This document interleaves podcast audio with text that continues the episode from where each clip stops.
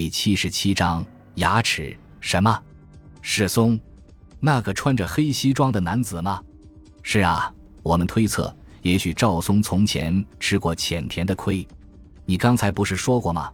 世松到足利去向松健先生打听他哥哥赵松的下落，这说明他对那件事很不清楚，便只好向从前的熟人打听，或者可以这么说，多年来世松一直在寻找他哥哥的去向，但是实在找不到。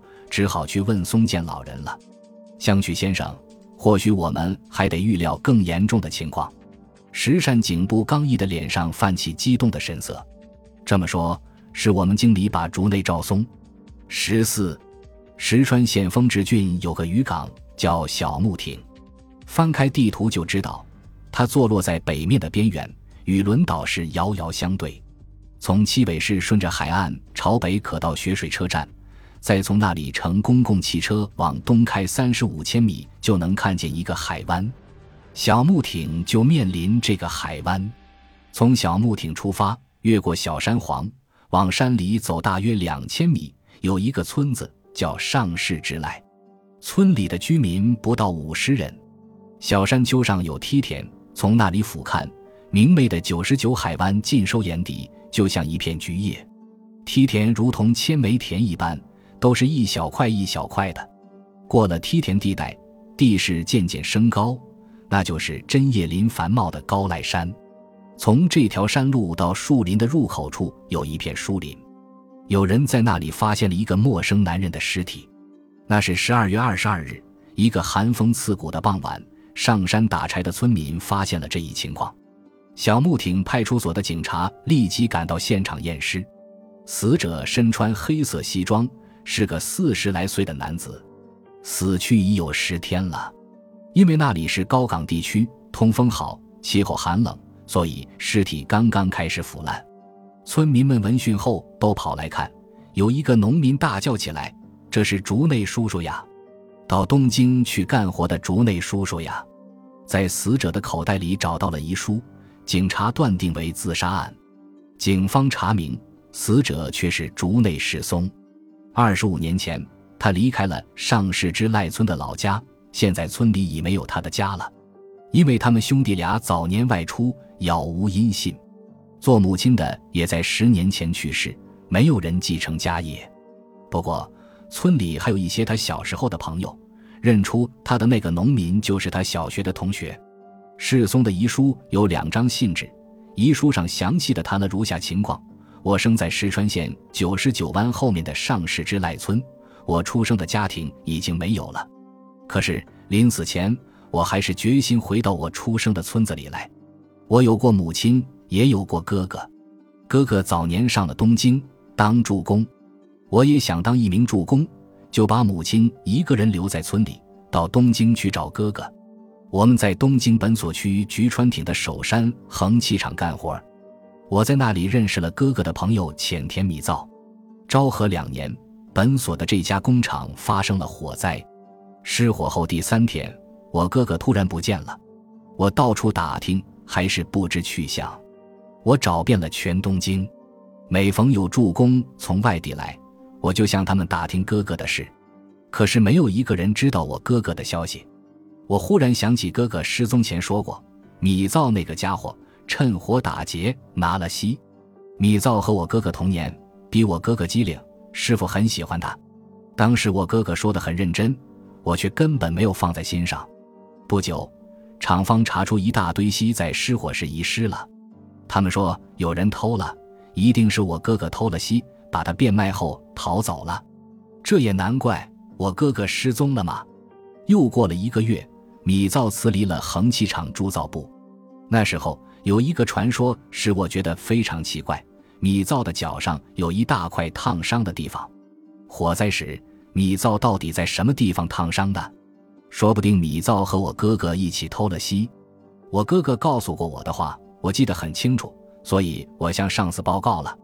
可是上司根本不相信，他们把我哥哥一个人看作坏人。两年过去了，三年过去了，我哥哥仍然杳无音信。好像石沉大海一般。我回到石川县九十九湾去看过了，哥哥没有给家里去信，哥哥不给母亲写信却是怪事。在这以前，哥哥经常给母亲写信，他还教我写信呢。打那以后，直到现在，我一直在寻找哥哥。我找遍了日本全国的铸造厂，可是没有一个人知道我哥哥的消息。我不能不认为哥哥已经死了。我逐渐形成了一种想法：我哥哥是在本所的横器厂死的。我做了一个梦，我哥哥和米造在化铁炉前打架，我哥哥被打昏了，米造便把我哥哥扔进炉子里，这样是找不到罪证的。在一千度以上的炉子里，包括人体在内的一切东西都会溶解的。米造干得出这样的事吗？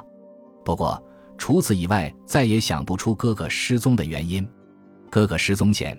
人家看见米造和我哥哥在炉前悄悄地谈着什么，我向大家打听了谈话以后的情况，他们都一无所知。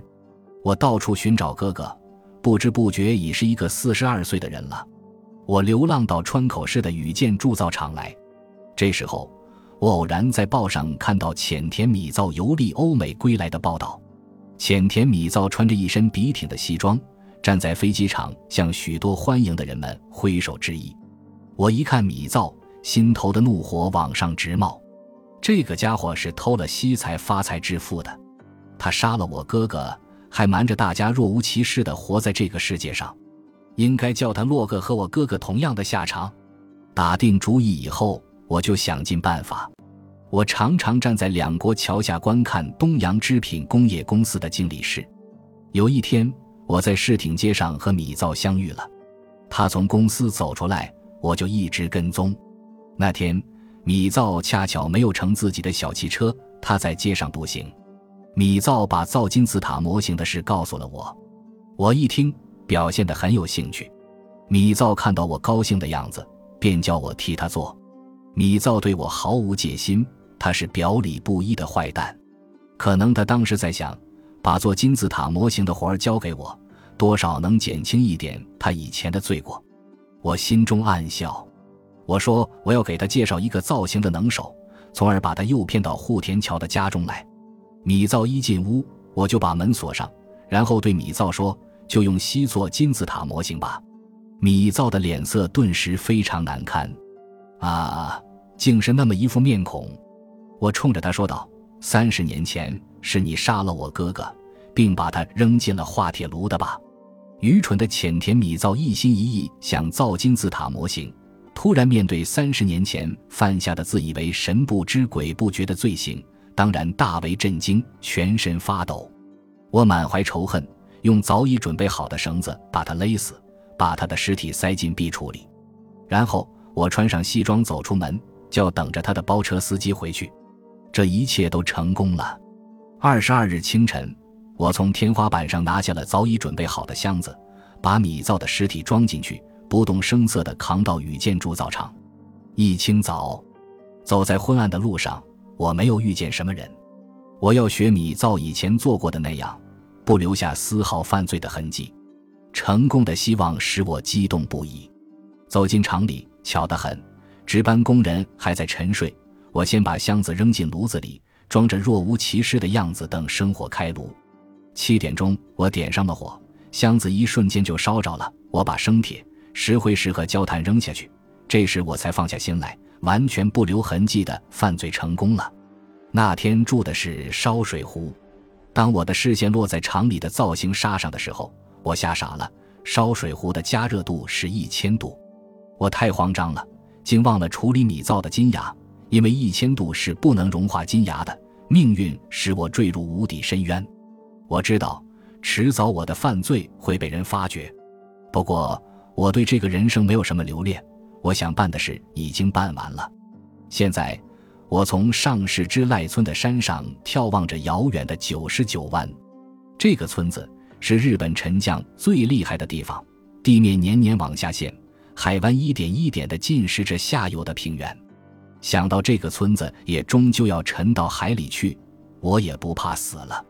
刚才，我到无人祭扫的坟地去扫过我母亲的墓，对这个世界，我再也没有什么留恋了。L 月十五日，还处在新年的休假期间，穿着节日盛装的姑娘们在东京文京区传通院大街上打羽毛球。从传通院前穿过出阴町，在向通电车的大路去的中途，有一个肮脏的角落，那里有不少人从事着业余装订工作，所以十五日就有女工来上班了。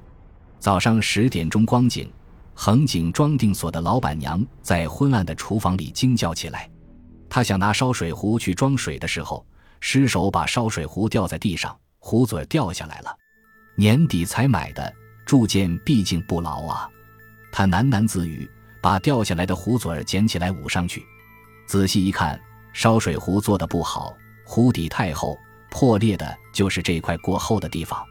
奇怪呀！说着，老板娘的眼睛突然发亮了，在壶的破裂处有一样东西在闪闪发光。